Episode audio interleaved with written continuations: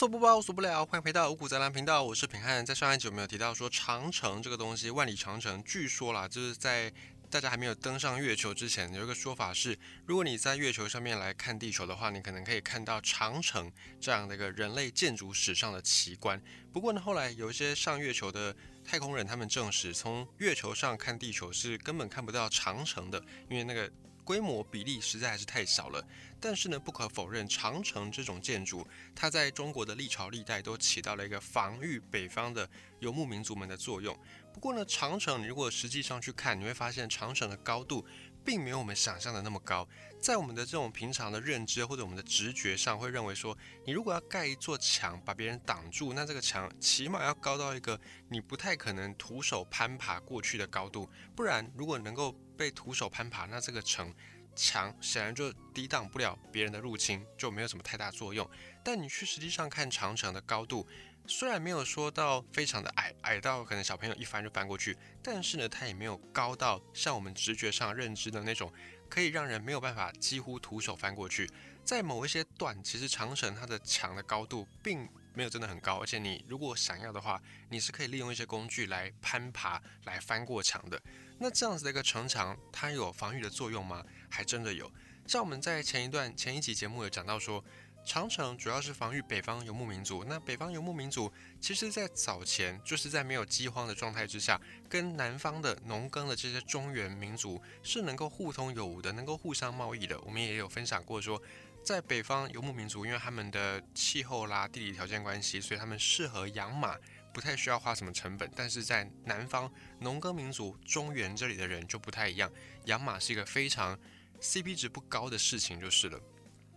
但是等到有饥荒发生的时候，北方这边的草场草料不足，那北方的游牧民族他们就为了生活所需，必须要南下劫掠。那南下劫掠，因为他们有马，所以非常的快，抢了就跑，抢了就跑。南方的中原民族一开始一点办法都没有，你又不能因为这样子就花费更多的资源去养马，这样在成本效益上也是不符合那个经济计算的。所以后来呢，在中原这边的各个朝代就开始盖了长城。所以讲到这里，你应该就猜到长城它防的并不是人，而是要防止马。我只要盖一座城墙，它的高度足以让这个马没有办法轻易的翻过来，或者没有办法跳过来。那你如果北方游牧民族要南下劫掠，你势必就只能够放弃马，你就必须要徒步，或者你可能要徒手翻墙，徒步。进过我们的长城，然后开始来劫掠我们。但是，一旦你没有马，那你跟我中原民族就差不了多少。而且呢，没有马的游牧民族在其他的科技方面，并没有像农耕的民族能够有这么多的资源跟人力去专门进行这些科技的研究。所以呢，除去了马这个因素之后，中原的民族跟北方游牧民族谁胜谁败，那个胜负就非常明显。于是呢，长城它的功能也就能够再次发挥。那一开始在科技没有那么发达的状态之上，长城它用的材料呢，就是一般的土或者是一般的木头，盖上去呢，就是一个没有很高的平坦的墙。那就地取材，甚至一直要到魏晋南北朝之前，长城基本上呢都是以土墙的建筑形式为主。土墙是土没错，但是你要徒手把这个土墙给毁掉，其实还是蛮耗费力气的。所以你必须要用一些专门的工具。但是呢，游牧民族你在南下劫掠，讲求的就是一个轻便，讲求就是一个快速。你不大可能在为了要回土墙，所以再带了一个工程锤。这样子一来，你的行李负担就会太重。再来，就算你能够克服这个工程锤很重的问题，你把它带上了，但是呢，你到城墙面前花了九牛二虎之力，好不容易弄破了墙的一块。然后你鱼贯的骑着马进入到这个墙后，但是这个长城它又发挥了另外一个功能，除了阻挡你的马直接进入中原一带，直接南下之外，长城它还有一个功能叫做延迟你的入侵。当你开始撞墙的时候，你可能不会一撞那个墙就破掉，你一定要经过一段时间。而这个时候呢，长城它还有另外一个功能，就是它也担负起了烽火台雷达的这种功能。当你开始在破墙的时候，长城上面的这个雷达作用就发挥了功能，开始会去警告在城墙周围一带的守军，也会把这样的讯息警报传递到中原去。于是呢，中原这边的人接收到了。长城被毁的消息之后，就可以开始准备坚壁清野，把长城跟附近的村落的居民做撤村，并且呢，让你好不容易打破城墙，进到中原，准备大抢特抢的一番的时候，发现没有任何东西可抢。同一时间，中原这里还有足够的时间，从容的准备守军来帮你一个瓮中捉鳖。所以很多在早期的这些名将，他们也都或多或少靠着长城的防御的功能以及延迟入侵的功能，就让很多的北方游牧民族铩羽而归。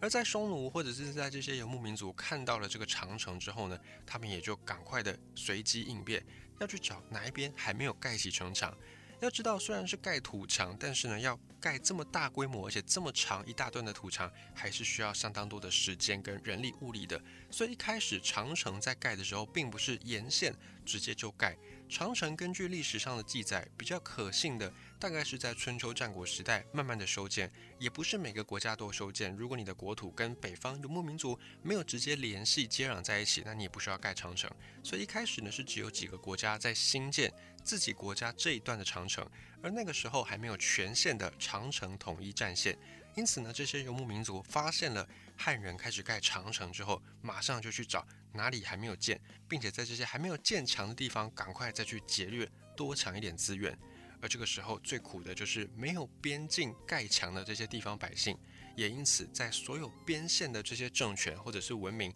也都争先恐后的开启了军备竞赛一般的盖城墙。所以慢慢慢慢，长城在各个国家花费大量的时间、财力、物力的状况之下，慢慢的连成一片。这个也是后来万里长城的前身。那有一些史学家，或者有时候我们在看历史书的时候，我们都觉得说啊，某一些皇帝、某一些掌权者花费了这么多人力物力，然后冲这么多的兵员来去盖城墙，显得是有点劳民伤财，或者是太浪费民间的这些能量了。可是呢，如果你从另外一个角度来看，你从军备支出的角度来看，这个时候长城它又是相对的比较省钱的一种军备开支，因为长城的出现，它的盖的方式虽然是有点费时，可是你一旦盖起来之后，它基本上是可以撑好几年，甚至好几十年。那比起你去买那时候的军备，或者是你比起去养一批士兵，士兵上战场还有可能折损，这样子一比较呢，你就会发现长城固然它初期投资成本很高，可是它可以摊体在每一年的折旧里面去换算下来，相对的它的成本就没有像你养一支军队，没有像你要去买这些装备、打造这些装备。来的那么样的费钱，而且呢，长城的出现可以让北方游牧民族一下子就面对突然升级的军事威胁。哪怕呢你是再快的马，哪怕你骑的一整批的人都是骑赤兔马，可是呢，你进入到长城，你就势必得要下马，转用破城的武器，或者是你就必须要集结更多的兵力来去攻打一个点。而这个时候，长城那个延迟你进攻时间的作用也就发挥了出来。而且从实际上来看，比方这边有五座山，好了，五座山之间有四个缺口。如果你不盖长城，这些飞车党、这些游牧民族可以从四个缺口分兵一次来攻击你的中原领土，一次来抢劫你的资源。所以如果没有盖长城，你有五座山，你就必须要准备四支的防守军队力量，才能够去抵抗这些游牧民族。但是长城连了起来之后呢，这四个空隙你就甚至没有必要驻军，因为呢，对付骑兵，首先他们就必须放弃马。进来之后呢，就是步兵对步兵，这时候你只需要一支常规的防守军，甚至它可以在四个空隙原本的地方来做巡逻，你只需要一支兵力，你就可以很好的去从容应对原本会从四个空隙杀进来的游牧民族。而如果长城的功能只是要抵御北方的游牧民族，那其实你只要在一些山跟山之间的空隙来盖也就够了。但是呢，你现在实际去看，很多长城的段落是建在崇山峻岭上的，也就是一般人也没有办法轻松到达的这些山岭，也有盖长城。之所以要花费这个人力物力去盖这一段的长城的意思，并不是在于防守这些马从崇山峻岭杀出，杀一个片甲不留，杀一个措手不及，而是呢，后来长城一开始有发挥雷达的作用嘛，你在这里破墙，我的长城守军就可以马上把这个消息传递到各个烽火台，并且往后传到大后方。所以长城为了要使得这个信息传递更有效率，为了要让传播。军情的速度能够更快，所以就必须要把这整段长城连成一线。而长城的设计呢，又是只适合步兵在上面跑，不适合骑着马来传递的。所以今天呢，假设你是北方的游牧民族，你就算进到我们长城上方，你的马也发挥不了作用。而长城里面的这些守军，他们还可以通过快速的步行，以及每一段距离就设置一个驿站，然后可以换人继续传递讯息的这个方式，来让这个讯息军情的传播能够最大速度最快的方式来去传达。所以假设今天呢，你游牧民族攻打了 A 这个地方，那我长城守军发现了，我可以马上取最短距离把这个消息往四周、往两方继续传播。那今天你不想要打这个 A 点，你想要绕路去打 B 点的时候，你还要先下山跑一段路，然后再上山才能到达 B 点。但是我长城守军不用费这个力气，我只要在修建好的长城边上直接直直的往前跑，我就可以比你快至少两倍甚至三倍四倍的时间，去争取到更多的这种时间来固守防军。所以今天呢，你要从 A 地转移阵地到 B 点去攻击，你的速度绝对不会比长城守军还快。这样一来呢，长城它的防守的威力就又更加的往上一层楼。所以你会看到很多长城的段落呢，它可能是盖在山上，可能是盖在水上。照理来说，这些地方是马也不太能够过来的。但之所以要花费这个力气去盖，就是为了要让讯息传播可以更加快速。而长城盖好之后，有没有一些其他的影响呢？有。长城的修建，甚至某种程度上面促进了北方的游牧民族的大一统的统一的进展。也就是因为呢，过去没有长城的时候，可能一个部落一个部落的这些马匹、这些骑兵就足以去南下劫掠南方的这些中原百姓。但是长城一旦修建起来之后，你只想要用一个部落的兵力就能够穿越长城、摧毁长城，显然是不太现实，也不太可能。所以呢，在部落这些的游牧民族骑兵们开始必须要抱团取暖，开始必须要联合起来，唯有扩大自己的军事规模，才有可能跟南方的长城、跟南方的中原百姓来一拼。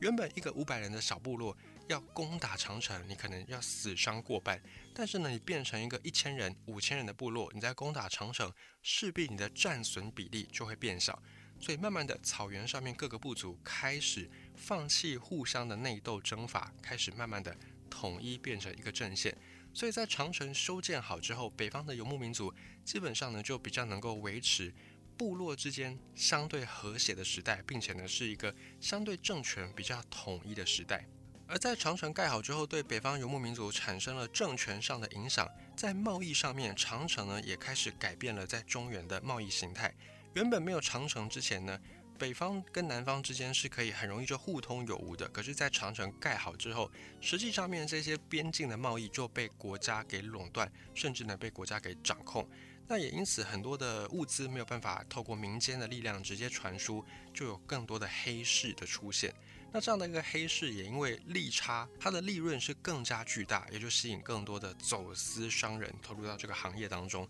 所以长城的这一支边防军队，除了平常要巡视有没有敌人入侵之外，还有另外一个关键的工作，就是要去打击走私的商人。后来的长城不但是变成提防北方游牧民族，它甚至更大的功能变成了防止自己的人民出逃，或者防止自己的人民对外去贩售这些走私商品。而在南北方之间，因为长城的作用不再那么容易有发生杀伐斗争的时候。政权之间也更会选择用谈判的方式，用外交的手段来去取代直接的杀戮，这个就可以转变成中原政府对外的贸易所得。透过这个贸易所得，也就加强了中央集权，或者是加强了中原的政府对地方朝代的这种掌握力、掌控力。而北方游牧民族除了在先前我们讲到的，他们会开始抱团组成一个联军，更有机会去抢夺南方的这些资源之外呢，这些北方游牧民族也因为贸易的需求，你必须要有足够的量，才有办法有那个筹码去谈到更好的价格。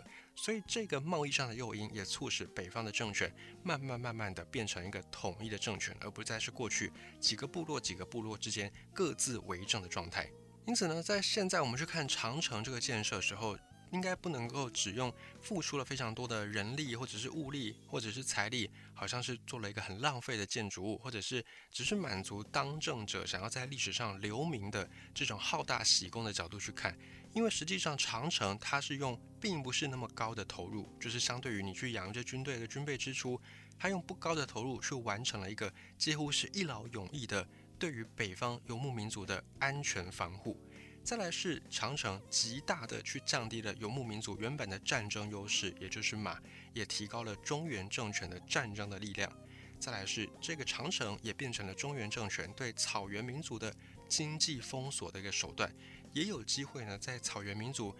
并不是那么样的强盛的时候，用这种贸易的方式再给他致命一击，所以某种程度上也维系了后世在中原的政权很多时候的和平的时代。并且对草原政权来说，这座长城的出现呢，也促使部落之间必须要统合，必须要整合，所以也大幅的降低原本草原各部落之间的内耗拼斗。所以长城也变成在历史上面很少见的盖出来之后对双方都有利的一项建筑物。以上呢就是我们花两集的篇幅来跟你介绍长城，它的高度其实并不算高，但是它究竟还是起到了一定程度的不同面向的功能。如果你喜欢今天的五谷杂粮分享的话呢，也欢迎你使用听众留言功能，或者是在各大平台有开通的小额赞助功能，可以用一点点的金额来赞助五谷杂粮，让五谷杂粮可以走得更长更远，也可以制播更多好听的节目给你收听。希望你喜欢今天的分享内容，也欢迎你可以在订阅的按钮上面按一下，有最新集数上架，你就会收到通知，你可以再安排自己的时间来做收听。我是平汉，感谢你今天的收听。